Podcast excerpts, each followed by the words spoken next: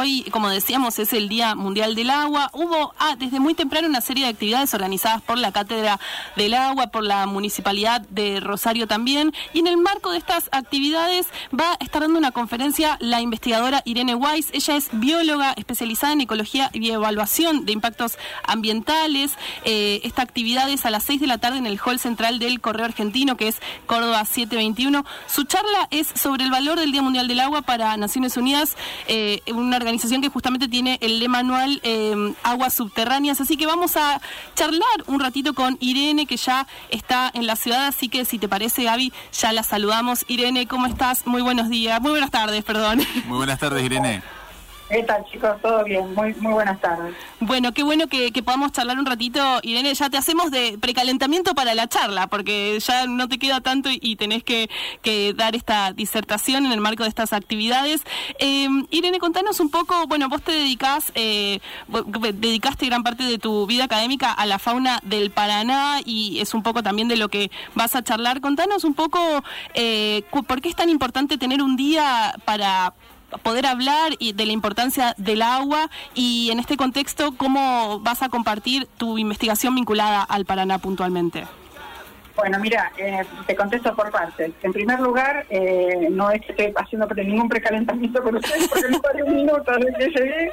Me estaba esperando el canal de televisión. De, ah, venís a full. Muy. Eh, me estaba esperando en el hotel, la tele con la cámara. Yo ya, ya, ya, estuve en otra radio, después en otra y después la charla. Así que creo Mucho training. Estás muy entrenada.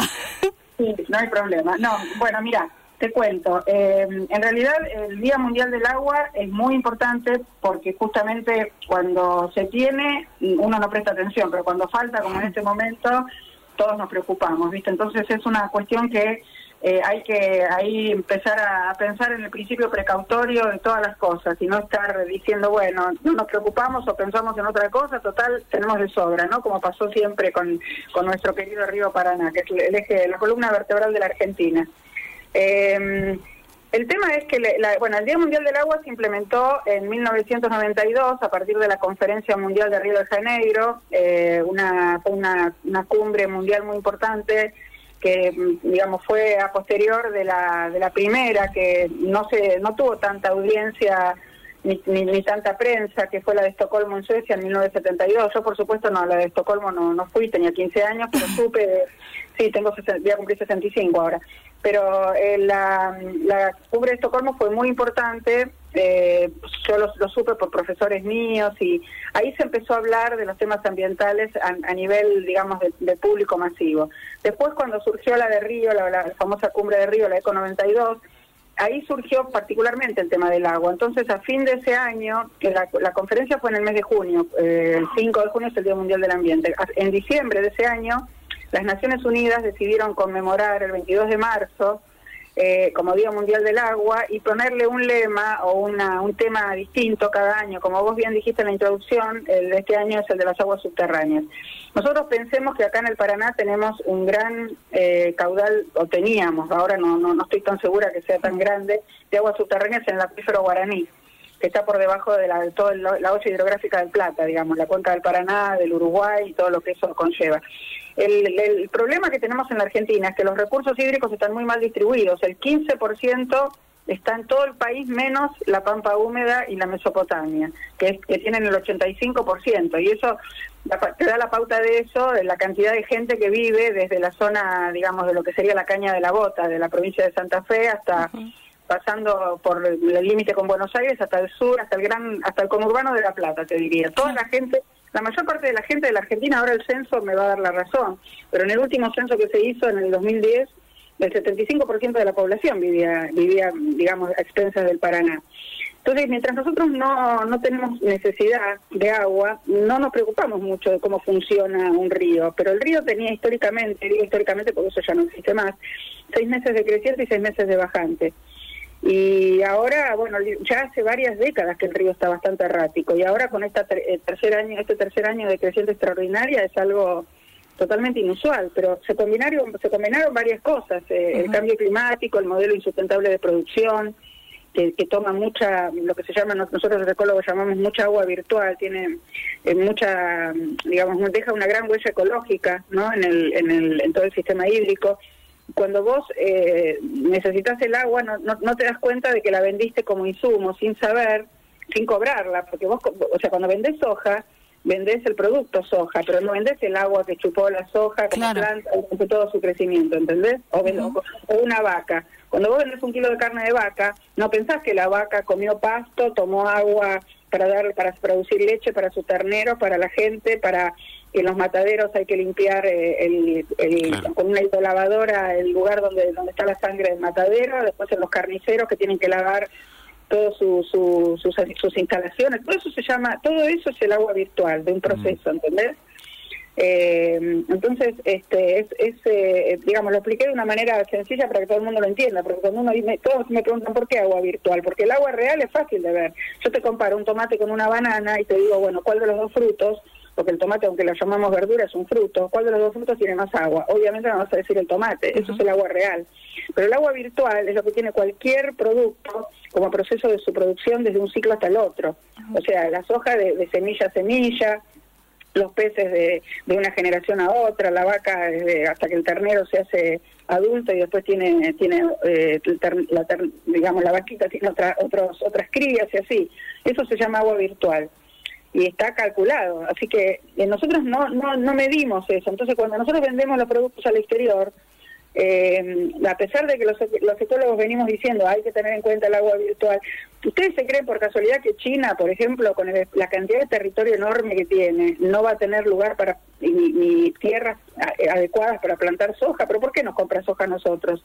Porque nosotros no le vendemos el agua que tomó la soja durante todo su, su, su crecimiento como insumo.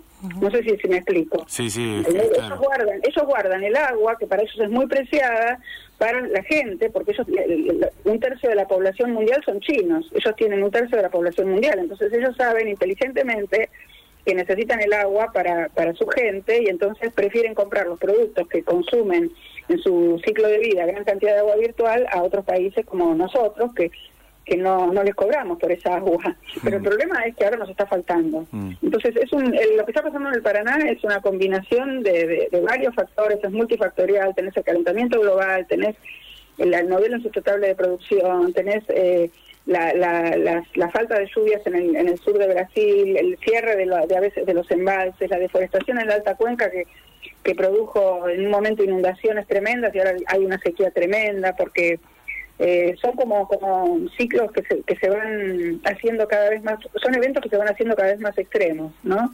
Y eso, por supuesto, se combina también con el tema del calentamiento global. Lo, dijo ahora hace pocos, pocas semanas el panel intergubernamental de cambio climático que presentó el informe el 28 de febrero.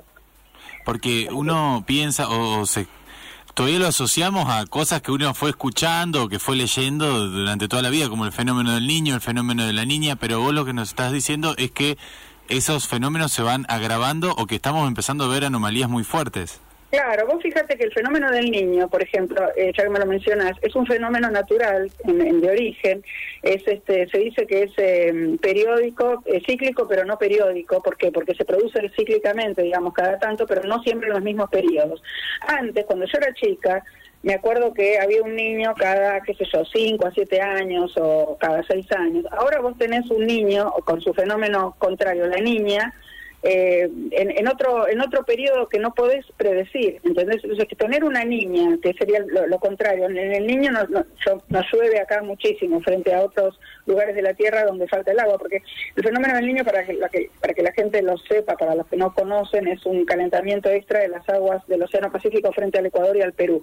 Entonces, lo que hace es eh, calentar el agua y se mueven los centros ciclónicos y anticiclónicos que producen lluvias. Entonces, en algunos lugares de la Tierra, como Sudáfrica, como Australia, como el desierto de, Sonora al norte de México y Arizona al sur de, Estados Unidos, son se vuelven muy áridos, no tienen lluvia, pero para nada, y nosotros nos inundamos, porque todas las lluvias se vienen acá al, sur de Brasil, Uruguay y, la, Mesopotamia Argentina y la, la zona nuestra, no digamos, de la pampa húmeda. Entonces, eh, es muy complicado predecir. Esta, esta niña es totalmente inusual, de, ya por tercer año consecutivo esta, esta bajante es, terrible. Eh, así que, eh, y eso a mí, me, a mí me preocupa porque, bueno, como decían recién ustedes en la presentación, yo trabajé toda mi vida, eh, desde mi, vida profesional, desde mi tesis, desde muy jovencita en la universidad, en los peces migradores del Paraná. Son peces que son endémicos de esta zona, quiere decir que son endémicos de América del Sur, en realidad el dorado, el sábado, el surubí, el patí, el manguruyú, son peces que vos no tenés en otros continentes. Y tienen una gran, además de la importancia comercial que nosotros ya sabemos que tienen, tienen importancia cultural porque fueron, eh, digamos, muy venerados desde los pueblos originarios que vivían en esta zona.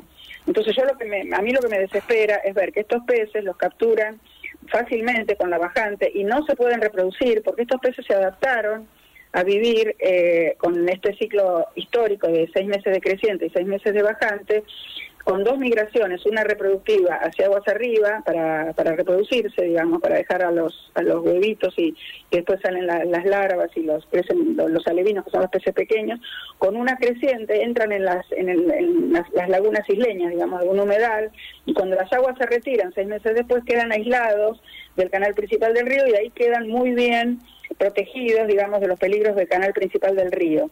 Cuando después en los seis meses de creciente siguiente llega el agua de nuevo al humedal, vuelven al río ya como peces grandes y entonces ya ahí se pueden defender de los grandes predadores y empiezan a, migrar aguas abajo para alimentarse en el delta y en la boca del río de la Plata.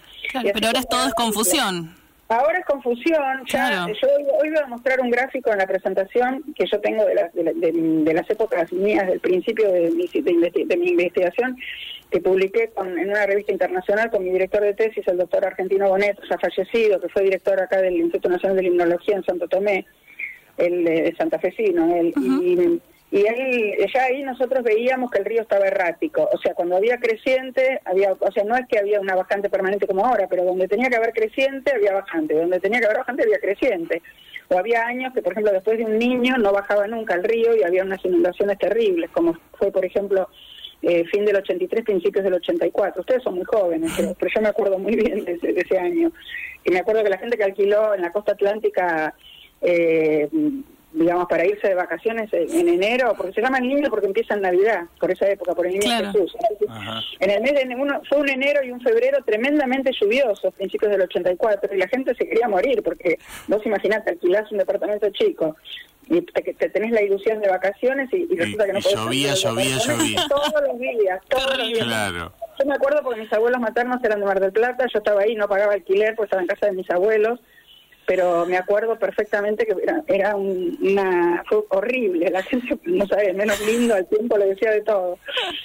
No pisaron la playa. No por eso te digo o sea estos eventos extremos no es que es una cosa de ahora ahora están mucho peores están mucho peores y el, el informe del IPCC de este panel de Naciones Unidas fue lapidario Claro. No, tiene que ser la noticia del día, tiene que ser algo permanente de, para preocuparnos, realmente. Irene, no te queremos eh, sacar mucho tiempo, sabemos que tenés una agenda muy frondosa hasta la charla. Solo una pregunta para, para poder cerrar. Bueno, es algo que, se les pregunta mucho a los analistas, a los investigadores que están siguiendo estos temas, eh, sobre, bueno, qué hacer, cuáles son las medidas que se pueden seguir. Vos hablabas también de esta, te escuchaba hablar del agua virtual y digo, bueno, qué importante sería poder tener alguna instancia con productores para poder, nada, empezar a pensar estas cuestiones, pero puntualmente eh, lo que venimos hablando mucho es de la ley de humedales, de una ley de humedales, y te pregunto si efectivamente incidiría en algo y qué características tendría que tener una legislación eh, acorde para acompañar algo de, lo que se pueda resguardar o, o, mejorar de estos procesos que decís que están tan erráticos y que también generan muchas consecuencias, ¿no? Mira, la ley de humedales es muy importante. Yo participé de la, del, con un grupo grande de gente cuando se consensuaron los 15 proyectos que después perdieron el Estado parlamentario. O sea, por tercera vez perdió el Estado parlamentario la ley. Ya en el 2013 y el 2016 ya se había caído por intereses que la cajonean. La realidad es esa. Ahora, bueno, el Ejecutivo está apoyando, la, ya apoyó la presentación en, en las sesiones ordinarias este año. Esperemos que avance. Yo creo que la Corte va a ser la vencida, pero siempre hay un pero, ¿no? Cuando hay una ley eh, vos tenés que primero, bueno, sancionar la ley, obviamente. Después que la tenés sancionada, la tenés que reglamentar. Y una vez que la reglamentás, la tenés que cumplir. Porque mirá lo que pasa con la ley de bosque. La ley de bosque se sancionó en el, en el 2007, si la memoria no me falla. En sí, el 2007. Se reglamentó y todavía hasta el día de hoy no se cumple. ¿Sabes cuándo se deforestó más en la Argentina? Además, eh, perdón, que son, ley son leyes de presupuestos mínimos, ¿no? Que justamente lo que se hace es, claro. Desde ya. Bueno, ¿sabes, ¿sabes cuándo se deforestó más? En, la cuarentena estricta. ¿Por qué? Porque no había control. Entonces, de, la ley de humedales es importantísima porque vos tenés que, digamos, tenés que saber, primero, no solamente son los humedales de acá, hay humedales altoandinos, hay humedales en todo el país. ¿Cuántos humedales tenés? ¿Cómo son? Eh, ¿Quiénes viven ahí? Eh, o sea, tenés que saber, con, como dice el dicho, con qué huellos estás arando, ¿no? O sea, tenés que tratar de de primero de conocer. Y, la, y, los productores están confundidos porque primero se opusieron sin siquiera leer la ley consensuada. Eso me consta porque yo estuve en el Congreso. Claro. estuve en el Congreso eh, ni la leyeron ellos se oponen. No que vos tengas un humedal y lo tengas bajo la ley de presupuestos mínimos no quiere decir que no puedas producir podés perfectamente eh, conservar una parte y producir en otra. O sea, lo que pasa es que lo que no podés hacer es hacer quemas, quemas indiscriminadas para blanquear el terreno como se estuvieron haciendo. Acá yo no les voy a decir a ustedes lo que fueron las quemas porque ustedes lo padecieron. Eh, acá enfrente en, el humedal, ¿no? En Entre Ríos, pero eh, y el que no lo vio, que lo que vea el video de 3 minutos 23 segundos de, César Limonta, el gran productor escenotécnico argentino que vive acá en Rosario, que que lo presentamos, yo hice el asesoramiento ambiental para ese video y con drones se mostró todo ese, toda la bajante, todas las quemas, una canción hermosa de Rubén Goldín y dio la vuelta al mundo, se viralizó y ganó el segundo lugar en los premios Latinoamérica Verde en el 2021. eh, porque a veces lo que lo que lo que una vos me preguntás qué, qué hacer cuando a veces una prohibición no surte efecto porque a la gente no le importa digamos porque tiene ve el bolsillo de, hoy aunque sea pan, eh, aunque sea este pan para pan para hoy y hambre para mañana, cuando vos ves eso, te entra por la sensibilidad, ¿viste? Un video te entra mirando las imágenes. Entonces, hay que unir el arte con la ciencia, mostrarle a la gente cómo son las cosas que ya están siendo dramáticas, para que la gente tome cartas en el asunto y exija a sus funcionarios que las cosas se hagan como corresponde. Ahora está la ley, la ley Yolanda, en honor a Yolanda Ortiz, que es una fue la primera secretaria de Ambiente de Nación eh, acá, que después se hizo ministerio más tarde, y no solamente de acá, de toda América Latina. Eh, y ella ella fue una gran defensora, digamos, de, de, todos estos temas, y esta ley, que ya que salió ahora en pandemia, esta ley lo que obliga a los funcionarios a interiorizarse de los temas ambientales para no no dar permisos eh, que no corresponden, ¿viste? para no meter la pata, diciéndolo mal y pronto, rápidamente. Eh, o sea, por esta ley todos los funcionarios tienen que, aprender temas ambientales, sean, del, sean municipales, provinciales, nacionales, lo que Totalmente. sea. Ya es una realidad.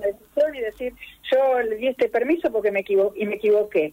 Porque no hay ninguna, no, no, no existe ningún tipo de, de, punición, o sea, es algo que, bueno, me equivoqué, está bien, pido disculpas, sí, pero resulta que la naturaleza después no se recupera. Sí, ¿Y qué le vamos a dejar a nuestros hijos, ¿viste? a nuestros nietos? Clarísimo, Irene. Muchas gracias por todos estos minutos. Eh, ¿Cómo sabe esta mujer? Dice un oyente, eh, sé que te lo hago llegar. Soy una locomotora hablando. Irene, muchas gracias por el contacto. ¿eh? sí. ya ahora otra nota. Sí, sí, sí, transmitiendo en vivo.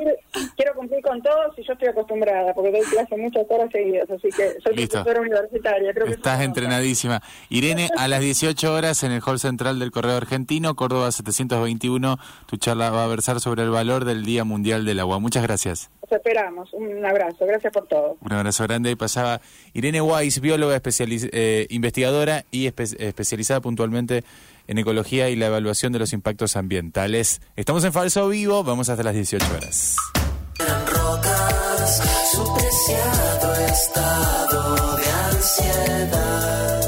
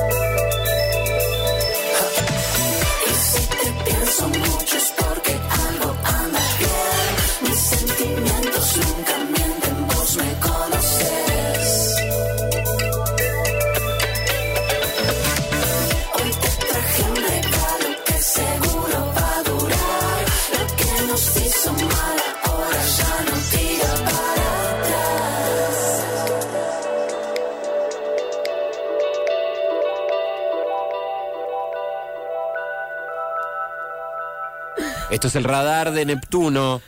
Y nos metimos directamente bailando en este radar. Ya está en el estudio Juan Evaso, Neptuniana. Oli, ¿cómo Bienvenida. va? ¿Todo bien? Hola, Eh, Lu. Hola, Lu. Yo la quería saludar a Lu porque es Bueno. Lu. Bien. Hola, Neptuniana, bienvenida. Lu, ella es Neptuniana. Nos damos Lu. mutuamente la bienvenida. Sí. eh, Es re lindo tenerla, Lu, este año. Sí, ¿no? Yo la quiero mucho. Ah. Sé que se No te pongas escuchaban. celoso, Gabo. no, no, no. Yo lo que sé es que se escuchaban mutuamente y hoy se pueden escuchar y también eh, ser interlocutoras. Hablarnos. O sea, tenemos el vidrio este acá en el medio, pero Llega, llega. No, sí, sí, perfecto. A mí me alegra que estén eh, las dos también formando parte de esta de este radar que hoy eh, al menos arrancó bailable, no sé si va a seguir así, pero al menos arrancó bailable y como ya eh, anticipamos, en realidad como ya dijimos la semana pasada, este año que hacemos radar de Neptuno todos los martes con Neptuniana, lo que hacemos es recorrer música de esta ciudad. Música rosarina por nacimiento o por adopción, pero rosarina al, al fin. Así que lo primero que ya sabemos de esto que estamos escuchando es que es de acá. sí, sí, así es. Eh, como bien decías, este año nos propusimos explorar cada rinconcito de la ciudad. Nos dimos cuenta que onda. quedaba, que, que Sí. había mucho de la discoteca nacional que exploraba Rosario y que nos quedaba, mm, o sea, nos faltaba lugar para seguir explorando Rosario y dijimos vamos a darle Sí, todo me- lo que me merece. parece que, ¿no? que había que darle una oportunidad, Sí. que nos lo merecemos y lo necesitamos porque Totalmente. pasan muchas cosas hermosas en esta ciudad. Así que hoy les traje todo para bailar. Todo para bailar y todo nuevo, Y tengo todo- entendido, ¿no? Sí. O por ahí. No, sí y no. Sí un poco no. un poco. Como, Bien.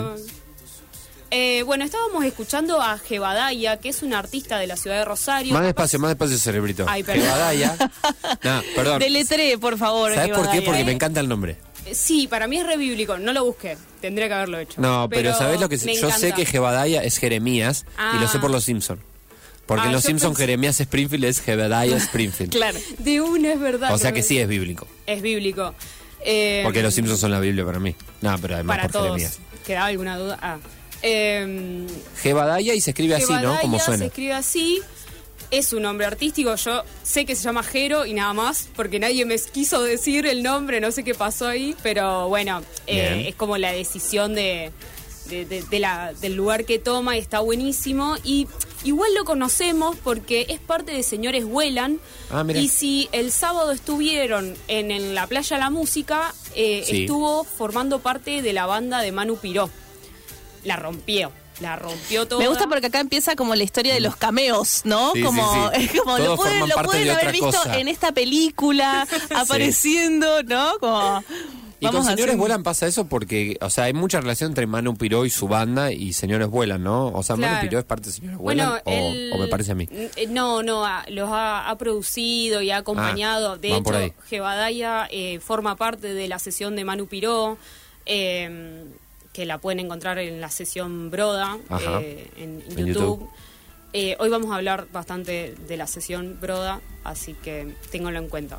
Bien. Y bueno, nada, él es productor eh, musical y multiinstrumentista, también eh, va, mm, fue participando de diferentes proyectos de la ciudad y hace poquito, hace algunas semanas, sacó su, mm, su disco solista que se llama Némesis.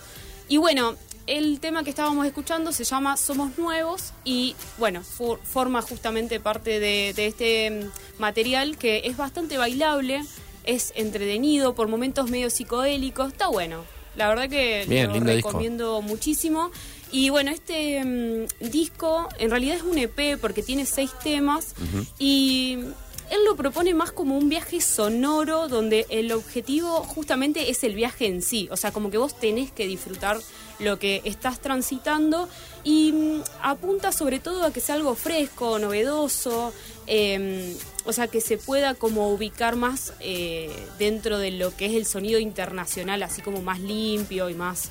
eh, esto así bailable. Eh, la verdad que a mí me pareció que es bastante interesante en la ciudad, si bien hay cosas similares, como bueno, los mismos señores vuelan, eh, o también, no sé, se me ocurre ahora, mm, ay, no me sale, bueno, ya me voy a acordar.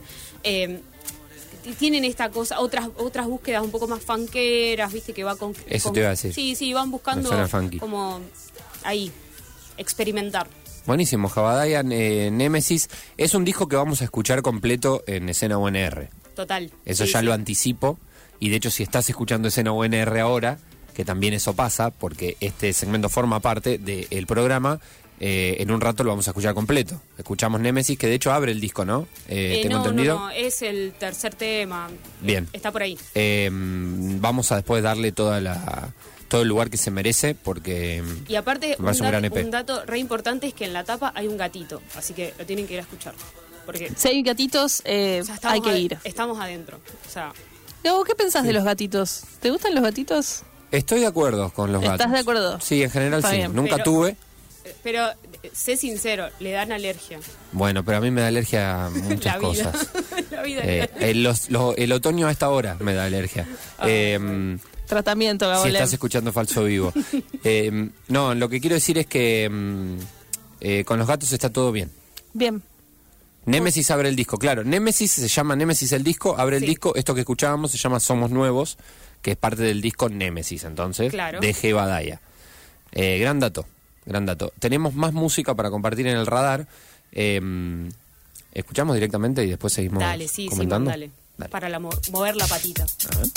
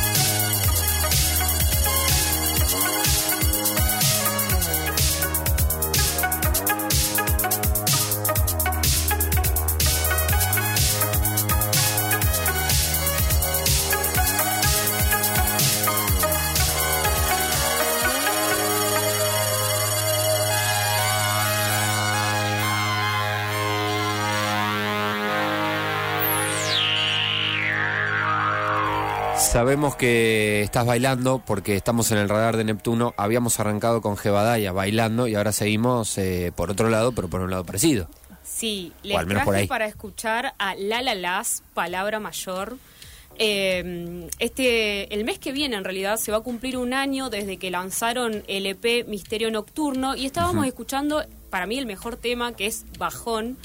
Eh, no, creo que fue uno de los adelantos, pero no, no de los primeros que sacaron, porque primero sacaron Flemari, pero para mí es el mejor. Yo, Y- todo lo que yo cree que es el mejor. Es mi columna y yo digo lo que yo quiero. Así que acá, palabra mayor nada, la la la, acá neptuniana. Eh, Me encanta la la las, La La pero lo contanos un poco más de qué Bueno, se trata. La La Las es un, un dúo de pop experimental que estaba compuesto por Florencia Vera y Catalina Laceli. Y bueno, ellas eh, decidieron como juntarse en el marco del encuentro plurinacional de mujeres y disidencias que se llevó a cabo en la ciudad de Rosario en el año 2016. Y bueno, ahí como que se lanzaron de una al escenario y, y decidieron seguir con, con ese proyecto. Eh, se presentaron no solamente en los escenarios de la ciudad, sino en, en- en Entre Ríos, en Córdoba, en, en Buenos Aires. Y, y bueno, como bien les contaba recién, se está cumpliendo un año, un año perdón, de Misterio Nocturno y mm, me parece que es uno de los temas por perdón, uno de los discos por excelencia para bailar. Eh, ellas siempre en vivo son una fiesta, me parece que es re interesante lo que hacen, experimentan un montón y aparte el lugar, eh, ellas no solamente se quedan en, en esa cosa de, de- de hacer música porque sí, sino que la militan, eh, se organizan todo el tiempo, están todo el tiempo charlando con otras mujeres y disidencias, no solamente de la ciudad, sino a nivel nacional y me parece que eso es algo que siempre hay que rescatarlo por eh, todo lo que nos cuesta a las mujeres y a las disidencias y a las diversidades estar en los lugares. Eh, así que Me parece que en ese sentido. Neptu, está buenísimo lo, de- lo que contás de la Lalas y también volver un poco sobre, eh, estábamos hablando de synth pop, ¿no? Que también es un género que en sus comienzos fue súper contracultural, que tiene que ver con la experimentación y que muchas mujeres y diversidades tuvieron que ver Sí. desde sus comienzos, como si uno puede trazar una genealogía, eh, fueron muy importantes en esta experimentación y expansión de la música electrónica. De hecho, les recomiendo el documental Sisters with Transistors, que Totalmente. un poco repasa también esa- ese campo de experimentación y la influencia de las mujeres y ciencias sexuales en eh, justamente esta super expansión de la música electrónica a partir de, de- de la experimentación. Y también el eh, Mark Ronson, desde Watch the, the Sound, esa serie que está buenísima, tiene un Sí. capítulo dedicado a la síntesis, donde retoma algunas de estas referentas eh, y, y bueno, y el synth pop y la, y la importancia de, de, bueno, de la expansión y la contracultura que implica, que implicó el, el synth pop, ¿no? Sí, y aparte también siempre tener en cuenta eh, todo lo que se las ha silenciado eh, y que por suerte ahora hay eh, mu- muchas experiencias como esta de rescate, de, Totalmente. de- de reconocerlas, de decir, bueno, a ver, eh, no fueron solamente los hombres músicos que tendrán todo su potencial y, y sus lugares, su lucha, lo que quieran, pero que por ahí... eh, ya los vimos, ya lo digamos, ya los vimos. Los reconocemos, los vimos, entendimos todo, pero queremos ver qué más hay. Y me parece que en ese sentido rescatar a las nuevas generaciones que, como bien decía Lu recién, retoman estos caminos, lo- lo- los reconfiguran, los retraducen y, y los siguen como poniendo en escena, siempre es, eh, está bueno. Así que me parecía que había que, que reconocer este disco, para mí es uno de los mejores que salió el año pasado. y nada, Y vamos a escuchar. Y hay que escucharlo. La La Las, mi- Misterio Nocturno. Em, me parece muy bueno el camino que estamos haciendo. Es genial. ¿Sí? Pero tenemos otra cosa para escuchar distinta, porque es que es todo así. Esto es un radar que te tira uno, te tira dos y te tira el tercero. ¿Te invita Suena- a perderte este radar? Sí. Hay que encontrarse desde algún lugar. A ver.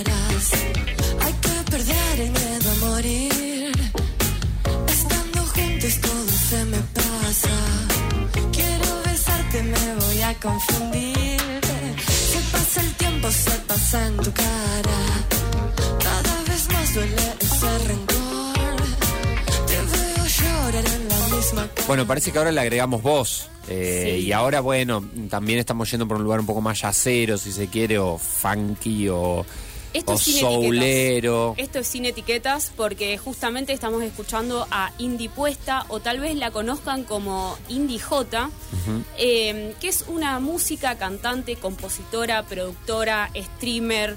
Es una persona súper multifacética. Eh, ella eh, fue parte del ciclo Broda en la, en la última temporada, estuvo participando. Y ella es, tiene una particularidad. Ella no es rosarina. Ah, es Pero- una gran particularidad para el radar. es una particularidad para el radar, pero no está tan desconectado. A ver. ¿Por qué? Eh, resulta que ella cuando participó de este ciclo Broda, que obviamente lo- les invitamos a que lo repasen entero porque toda la gente que participa está increíble Exactamente. lo que hace, eh, es la, la primera del ciclo en no ser, no haber vivido en Rosario mientras eh, se, se produjo. Bien. Pero resulta que me enteré el sábado justamente en el festival del que estábamos hablando, el de la Playa de la Música, que se llamaba, eh, se llamó Bay Verano, que eh, se vino a la ciudad porque le interesó mucho la movida cultural bueno. que está viendo, que la verdad que en relación a otras partes del país está como bastante más organizada, más allá de que le podemos hacer un montón de observaciones. Eh, y bueno, ella eh, está actualmente en la ciudad. La recibimos en Sí, la ciudad. y, y es re interesante porque ella, su, la premisa de la música que hace es que no tiene géneros. No tiene géneros, no tiene etiquetas. Ella experimenta con lo que le sale en el momento.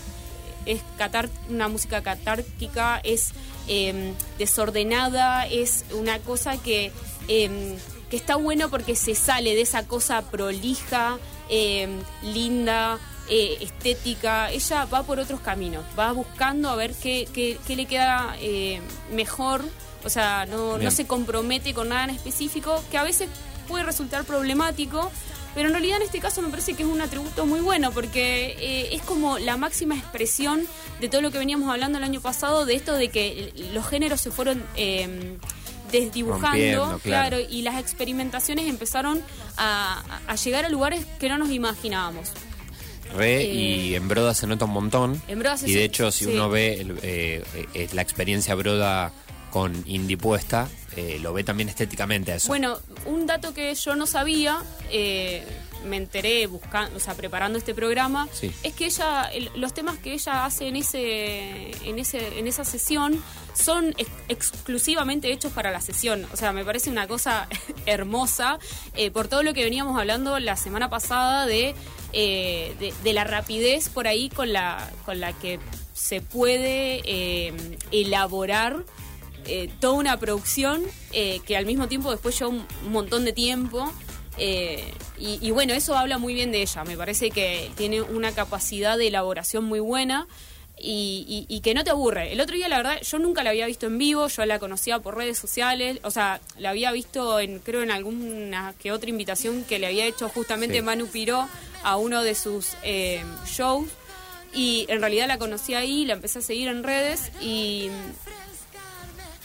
ella eh, tuvo de todo, tuvo banda de rock, banda de punk, eh, su proyecto solista, eh, electropop. Y, la verdad que el otro día la veía en vivo y es re loco porque tenía un- unos temas que eran literalmente a los gritos, casi que parecía que estaba en un resi hardcore. eh, y en otro era un ya hacia el final de- del show, porque aparte abrieron el festival.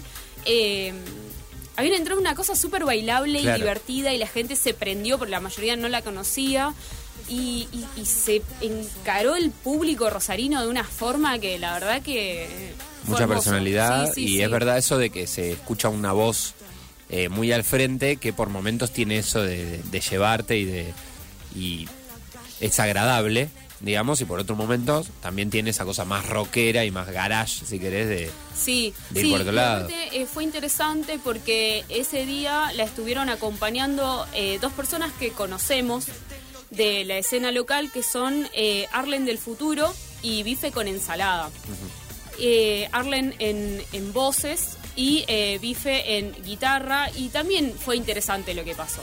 eh, recomiendo. Que cuando la vuelvan a ver ahí en algún lugarcito, vayan, encaren y, y vean qué es lo que pasa en el escenario porque para mí es increíble.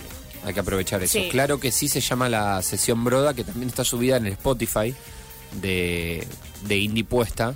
Y me parece interesante también lo que propone Broda, lo hemos hablado también Sí. en otras ocasiones. Si lo buscas en YouTube, están todas las sesiones eh, que son material audiovisual excelente de la música de la ciudad.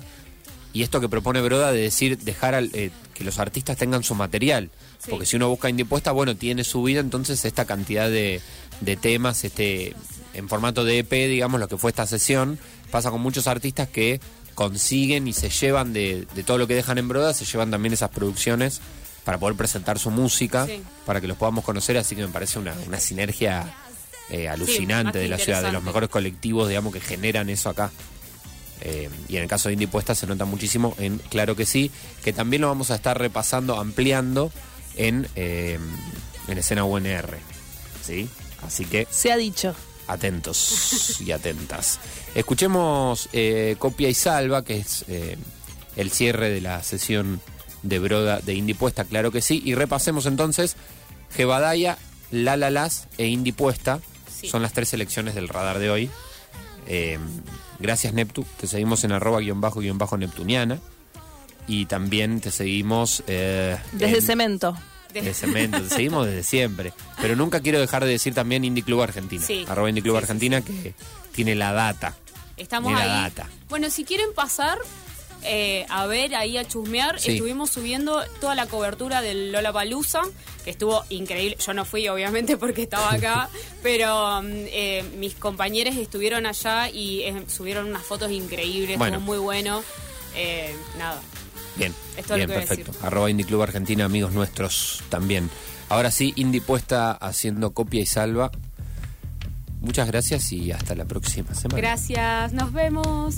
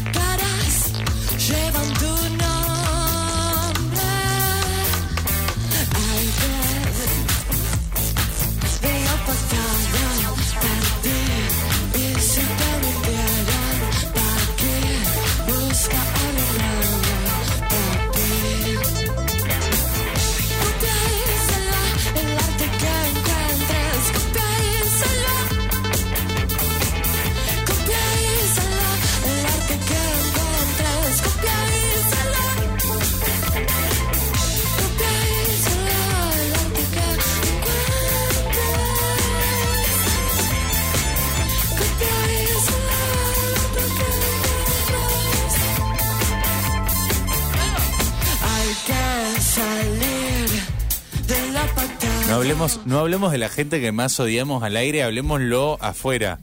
Yo tengo un enfrentamiento, un encono personal ¿Con quién? con Juan Oval, porque no nos atendió. Ah, que no nos a hablar, atendió. No, eso no. Pensé íbamos que a hablar era- de geometría hoy. Primero pensé que era en piso, Sí, para no que vino. hable de la forma del estudio, Está- uh, hubiera estado bueno. de la mesa.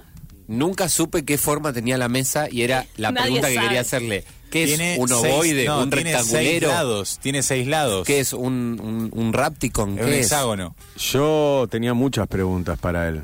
El triángulo, ¿sí o no? ¿Cuál es la figura más polémica? ¿El octógono? Mm. ¿El octetraedro? ¿Qué onda? Es una O sea, nueva, está bueno porque la geometría Claro. es algo que por más de que lo tengamos naturalizado está.